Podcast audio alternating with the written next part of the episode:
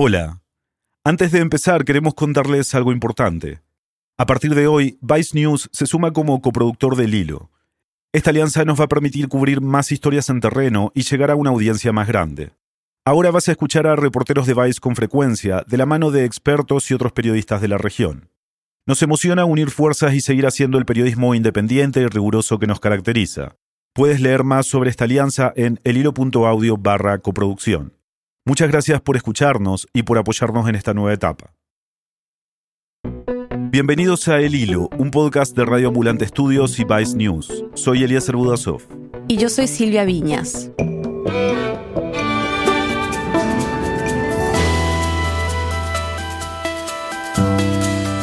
Yo no quiero que nadie me frene, no quiero que nadie me llame por las mañanas a preguntarme qué yo hago, dónde estoy, por qué me estoy tardando. El 13 de enero de este año, Angie Noemí González le mandó este audio a su mamá a través de WhatsApp. Después de 16 años en una violenta relación y tras muchos intentos, decidió dejar al padre de sus tres hijas. En poco más de un minuto le relata su desesperación a su madre. Yo quiero tener mi propia vida, yo no vivo desde mis 13 años. Déjame, déjame, déjame, eso es lo único que yo quiero. Dos días después de enviar este audio, Angie Noemí, de 29 años, desapareció. El caso de Angie Noemí González se volvió un emblema, ya que se conoció pocos días antes de que Puerto Rico se convirtiera en el primer país de Centroamérica y el Caribe en declarar estado de emergencia por violencia de género. En los cuatro meses que han pasado desde entonces, los feminicidios han continuado. Todas las semanas hay nuevos casos y en mayo, dos asesinatos de mujeres acudieron a la isla.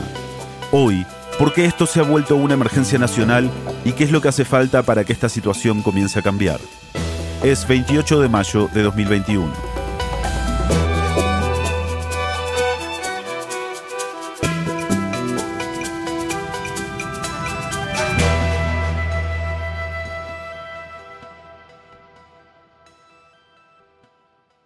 Cira, ¿qué llevó a Puerto Rico a declarar un estado de emergencia por violencia de género? Bueno, en Puerto Rico, ¿verdad? Hay una epidemia, ¿verdad? De feminicidios, de violencia de género, que lleva ya varios años. En Puerto Rico muere una mujer cada, siete días. Ella es la periodista Cira Ortiz Blanes. Cubre Puerto Rico y el Caribe hispanohablante para el Nuevo Herald y el Miami Herald. Reporta todo tipo de historias que salgan de la isla y la región pero también me dedico a cubrir la violencia de género como un tema investigativo. Le dedico muchos recursos y mucho tiempo porque pues estoy muy comprometida con él como mujer puertorriqueña y como profesional. Cira ha reportado y escrito extensamente sobre este estado de emergencia. Pero antes de entrar en los detalles de esta orden, le pregunté sobre el caso de Angie Noemí, la mujer que escuchamos al comienzo de este episodio es que una semana antes de que Puerto Rico declarara el estado de emergencia por violencia de género, la historia que los medios locales han contado tantas veces se repitió. La declaración de emergencia coincide con la muerte de Angie Noemi González, que es una, era una mujer de 29 años, madre de tres hijas y enfermera del pueblo de Barranquitas, del centro de la isla, que pues recalca para muchas personas aquí por la necesidad de este tipo de acción y política pública. Angie llevaba con su pareja desde la adolescencia temprana. Ella conoció a Roberto Rodríguez, era el hermano de un compañero de Angie. Y llevaban juntos desde entonces, ¿verdad? Desde, desde la escuela intermedia, escuela intermedia secundaria. Así que pues realmente era todo lo que Angie conocía como pareja, era este hombre. Tuvo sus hijas con él, convivió con él, pero Roberto era un hombre abusivo. Angie le dijo a su mamá, ¿verdad?, varias veces que la había amenazado con matarla. Una vez la amenazó con prenderla en fuego dentro de su carro. Le dijo, a mí me dan ganas de coger y quemarte aquí ahora mismito en la guagua. Quien acaban de escuchar es Elba Santos, la mamá de Angie Noemí. Ese audio es de la entrevista que le hizo Cira. Elba le contó que desde que Angie Noemí quedó embarazada a los 15 años, él no le quitaba los ojos de encima es importante notar que le llevaba varios años a Angie.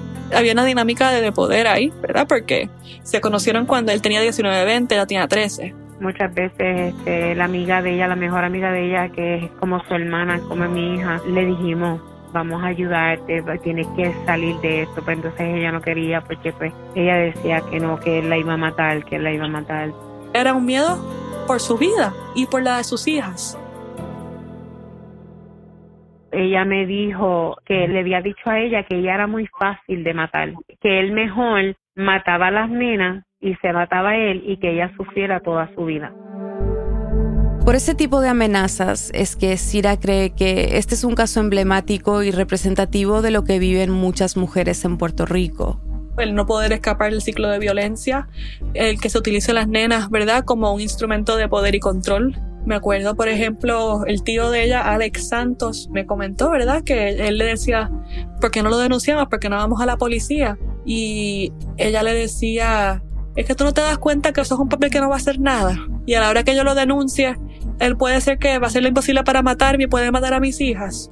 Y ahí pues yo creo que es un caso emblemático porque ves la desconfianza que tienen muchas mujeres en el sistema judicial y criminal para que las protejan. Y también es un caso representativo por su desenlace. Está estudiado que el momento más peligroso para una víctima de abuso es cuando deja a su agresor, porque ahí es cuando éste siente que pierde control sobre ella. Pero Angie estaba decidida y se lo dijo a su mamá en el mismo audio que escuchamos al comienzo del episodio. Pues mira, pues está llorando, llorando, llorando, llorando, llorando, que él quiere estar conmigo, que él quiere intentarlo, que mami, yo llevo 10 años intentándolo.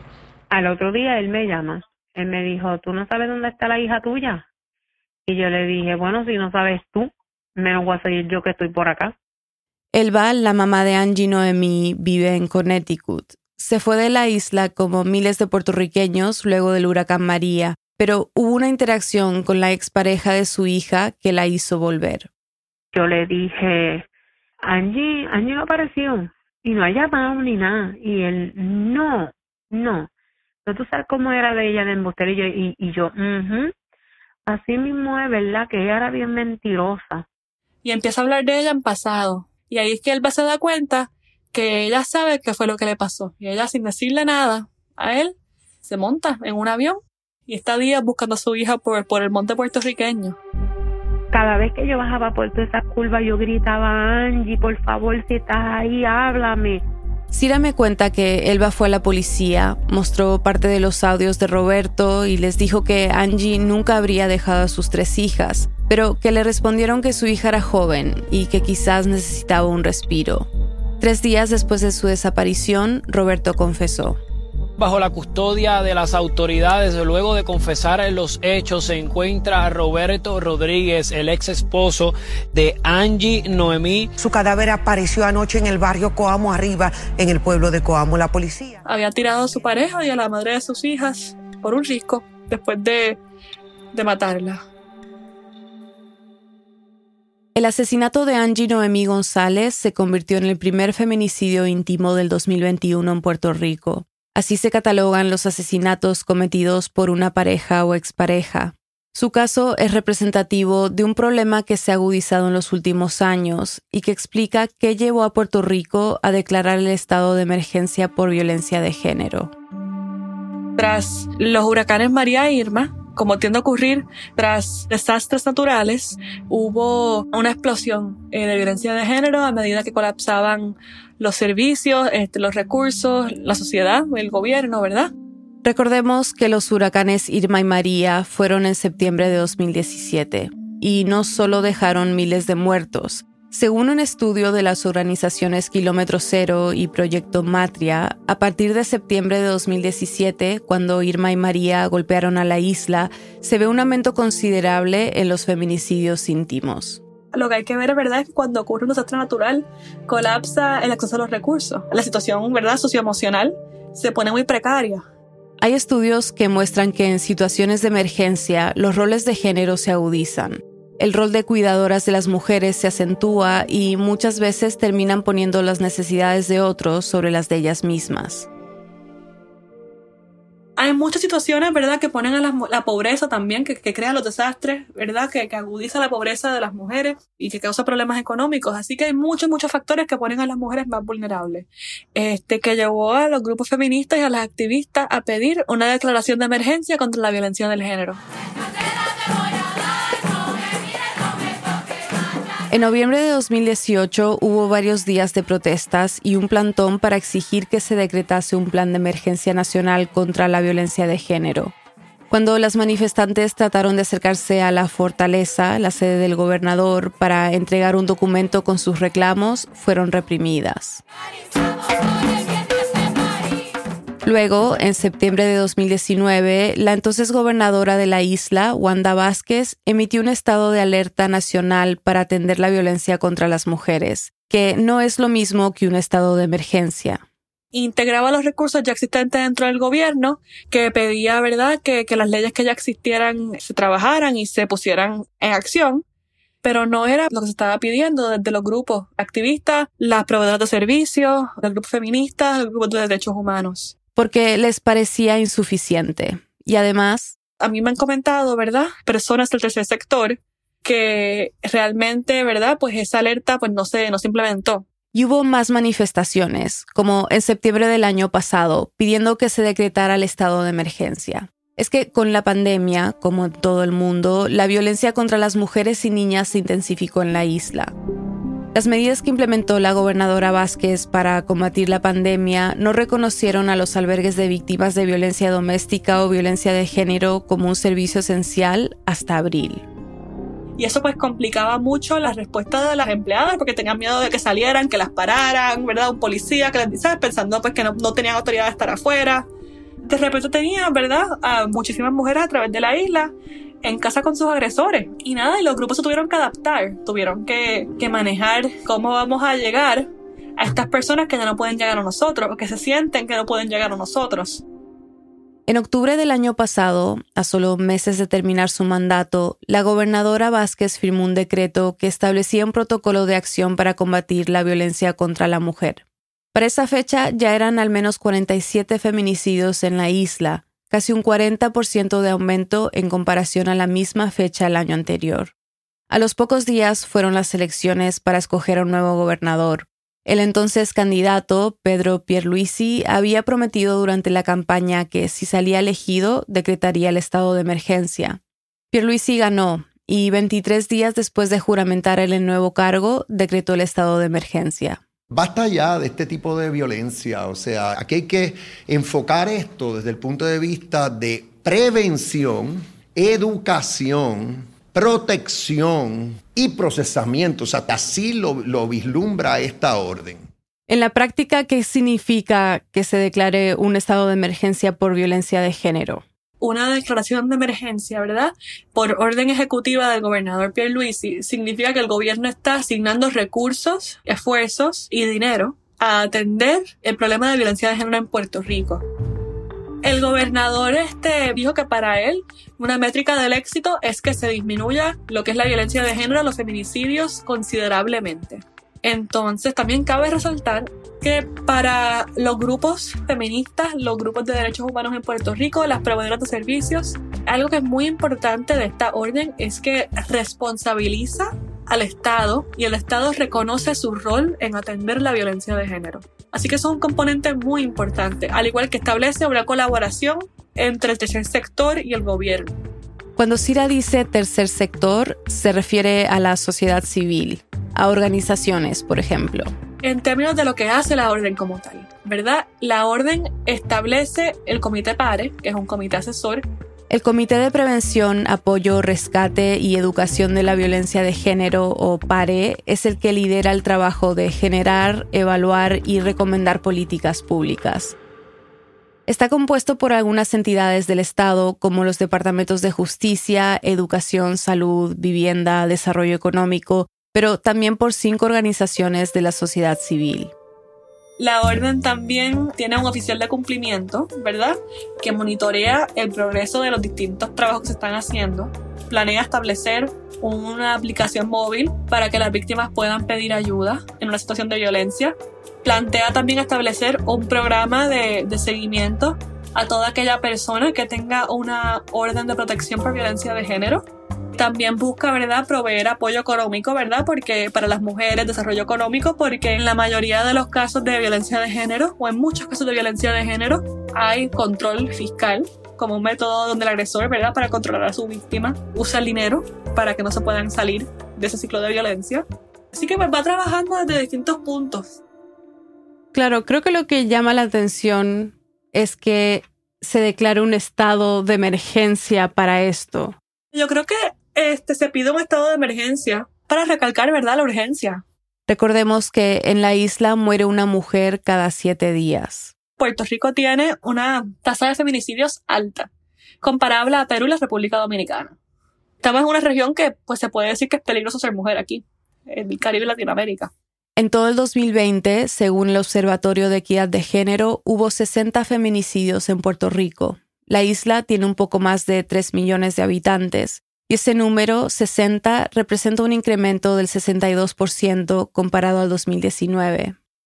Si la declaración de emergencia fue en enero, eh, ¿qué ha pasado en estos cuatro meses? Bueno, es importante resaltar, ¿verdad?, que hemos visto la misma cantidad de feminicidios que el año pasado, por lo menos ¿sabes? Al 2 de mayo ya vamos a un ritmo muy parecido. Entonces, ¿ha cambiado algo en este tiempo? ¿Qué falta? Después de la pausa, un activista y miembro del comité PARE nos lo cuenta. Ya volvemos. Hola, soy Daniel Alarcón, director editorial de El Hilo. Tengo otro trabajo también como productor ejecutivo de un podcast en español que les puede gustar. Se llama Radio Ambulante.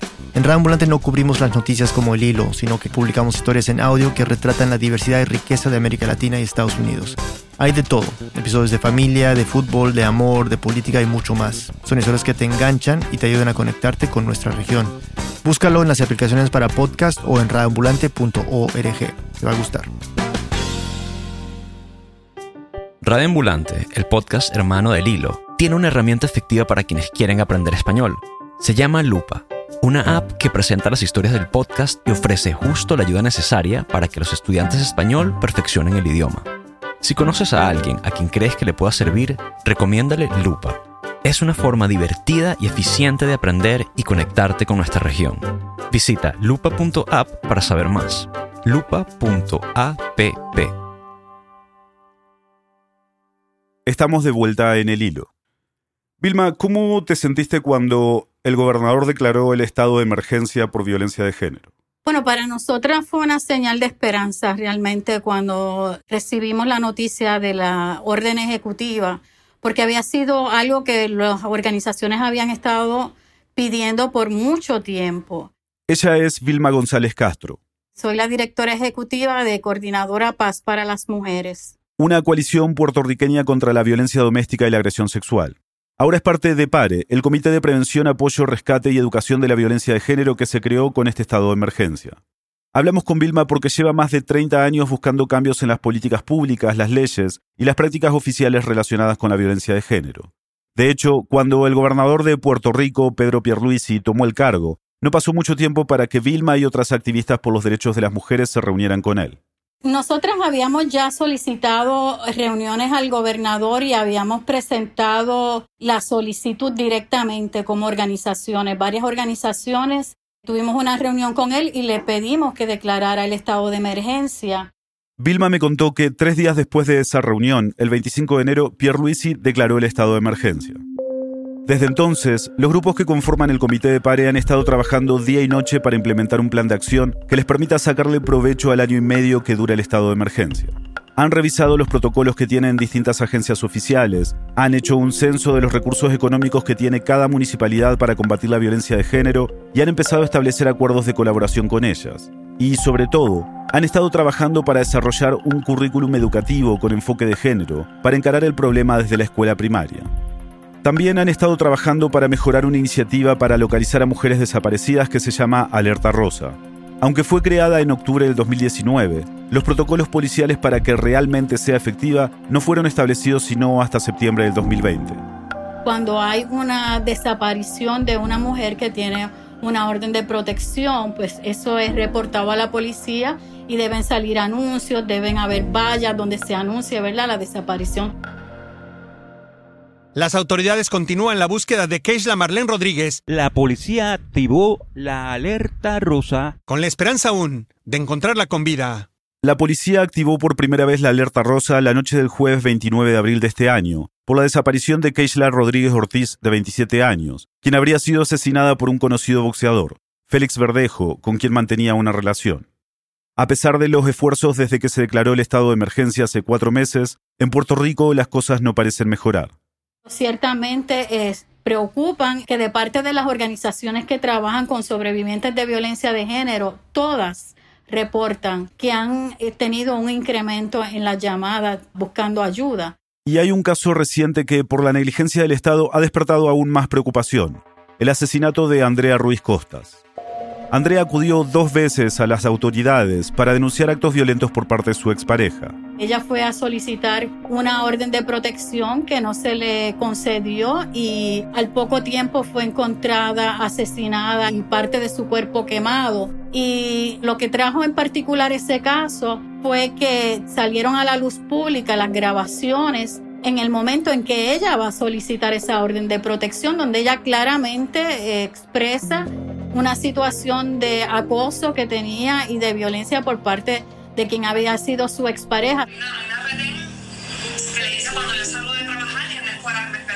No se escucha muy bien, pero Andrea dice que su expareja tiene un informante que le avisa cuando ella sale de trabajar y él la espera afuera. Luego cuenta que un vecino le ha dicho que ha visto a su expareja vigilando frente a su casa. Al final de la audiencia, la jueza municipal dijo que no encontró causa para detener a su expareja y tampoco otorgó una orden de resguardo para Andrea. Este audio se lo envió Andrea a una amiga después de la audiencia, a finales de marzo. He hablado tantas veces de eso, le he dicho a tanta gente ya, a tantos policías la misma mierda, a tantos fiscales, a tantos jueces que estoy harta ya. Esa fue la última vez que Andrea se presentó ante la justicia para pedir protección. Un mes después, el 29 de abril, su cuerpo fue descubierto parcialmente calcinado. Te diría, ¿verdad?, que como eso, hay muchos casos que quizás no pasan a la atención pública. En lo que va de este año hasta el 2 de mayo, el Observatorio de Equidad de Género ha contado 21 feminicidios. Así que una de las preocupaciones que tenemos es cómo se va a responder, porque los recursos que tienen las organizaciones sin fines de lucro, que es otro asunto que hemos denunciado por mucho tiempo, han visto cómo se van reduciendo, ¿verdad? Los fondos que tienen para poder atender el tema de la violencia de género. Y ciertamente, pues nosotras tenemos también aquí en el país una realidad económica. Tenemos una junta de control fiscal que quien toma las decisiones sobre cuál va a ser el presupuesto del país. La Junta de Supervisión Fiscal para Puerto Rico es una institución relativamente nueva. Fue creada en el 2016 cuando la situación económica de la isla comenzó a decaer. Su fin es desarrollar planes y presupuestos fiscales para ayudar a Puerto Rico a recuperarse de su bancarrota. Este año, la Junta de Supervisión Fiscal redujo los fondos para hacer frente a la violencia de género en un 97%. El presupuesto de 7 millones de dólares que había hecho el gobernador Pierluisi pasó a 200 mil dólares. Pero después de varias quejas del gobernador, concedieron el monto total. Entendemos, ¿verdad?, que se van a necesitar muchos recursos y que el país pues tiene una crisis económica, pero tiene que hacer de esto una prioridad y por eso también la importancia de la declaración del estado de emergencia, porque yo creo que eso le da ya un reconocimiento de que es un asunto que hay que atenderlo con urgencia y con prioridad. Vilma, justamente desde que se declaró el estado de emergencia, tú me contabas de estos casos con mucho impacto mediático y también de un incremento de los pedidos de auxilio, de ayuda. Y entonces, ¿Te parece que la orden es suficiente? No, claro que no. O sea, la orden es, algo para empezar, es una guía, yo creo que es, es un reconocimiento al asunto de la violencia de género como algo, como mencioné, como algo urgente, como algo que hay que atender, pero no es suficiente. Cuando hablamos de cambiar, hablamos de cambios que son culturales, que son cambios también que tienen que ver en cómo están construidos hasta los mismos instrumentos del gobierno. O sea, estamos hablando de, del patriarcado, estamos hablando del machismo y eso en un año no lo vamos a resolver. Eso ha tomado miles de años, ¿verdad? Para formarse toda esa ideología. Entonces, hacer cambios nos va a requerir tiempo, pero ciertamente tenemos que empezar por alguna parte.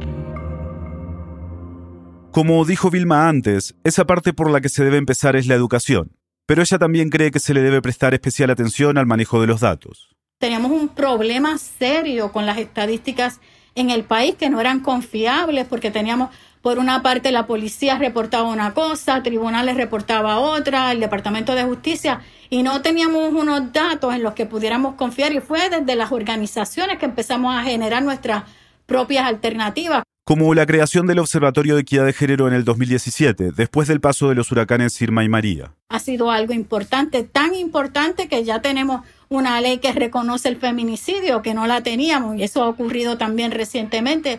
Así que nos vamos moviendo, ¿verdad? Son muchos los cambios que hay que hacer. Y lo otro que es sumamente importante es que esas respuestas tienen que ser integradas, tienen que ser articuladas, porque si una de las partes falla, falla el sistema completo, le va a fallar a las mujeres. Actualmente, la isla vive una crisis económica severa. Es la segunda jurisdicción de Estados Unidos con el nivel más alto de desempleo y tiene una tasa de pobreza del 45%. Vilma cree que este también es un asunto que se debe atender si se quiere resolver el problema de la violencia de género. Las mujeres en este país han experimentado las consecuencias de políticas administrativas del gobierno que han sido nefastas para las mujeres. En Puerto Rico hubo una serie de despidos y la mayoría de las despedidas fueron mujeres. Las personas más pobres en este país son las eh, mujeres jefas de familia. Entonces eso tenemos también que mirarlo, tenemos que mirar cómo esas condiciones ¿verdad? materiales, condiciones económicas, también son un factor de mucha vulnerabilidad para las mujeres. Si bien por el momento la orden ha sido poco efectiva en reducir el número de feminicidios y todavía queda mucho por cambiar, Vilma aún es optimista. Creo que también el asunto de estos casos que tuvimos recientemente y que fueron tan mediáticos. Eso fue un duelo para el pueblo completo. Todo el pueblo de Puerto Rico sufrió de verdad esas muertes. Así que yo creo que estamos en un buen momento en términos de la receptividad que tiene la gente al tema de la violencia de género y creo que es importante también que la ciudadanía se mantenga fiscalizando estos procesos. Yo estoy trabajando en pare, dando mi tiempo voluntario, mi conocimiento, igual que el resto de las organizaciones. Estamos dando esto y no recibimos, ¿verdad? Otra cosa que no sea la satisfacción de trabajar para hacer cambios. Y eso para mí es súper valioso. Vilma, ¿qué viene de acá en adelante? La orden ejecutiva es por un año y después de ese año, ¿verdad qué? Me parece que el trabajo en términos de la prevención es fundamental, porque lo que queremos al final de todo es prevenir. No queremos hablar de mujeres asesinadas, no queremos hablar de mujeres que fueron violadas, de mujeres que salen con mucha inseguridad en la noche. Eso, es lo que aspiramos, no pedimos mucho. Nadie tiene que morir. Yo siempre digo, estos son muertes completamente prevenibles. Así que trabajar con la prevención pues es fundamental. Vilma, muchas gracias. A ustedes, gracias. Si tú o alguien que conoces está siendo víctima de violencia de género, existen líneas telefónicas y organizaciones que te pueden ayudar de forma segura. Averigua cuáles existen en tu zona. Si nos escuchas desde Puerto Rico, una de ellas es la línea de ayuda de Proyecto Matria. Funciona las 24 horas del día y es confidencial. El número es 787 489-0022.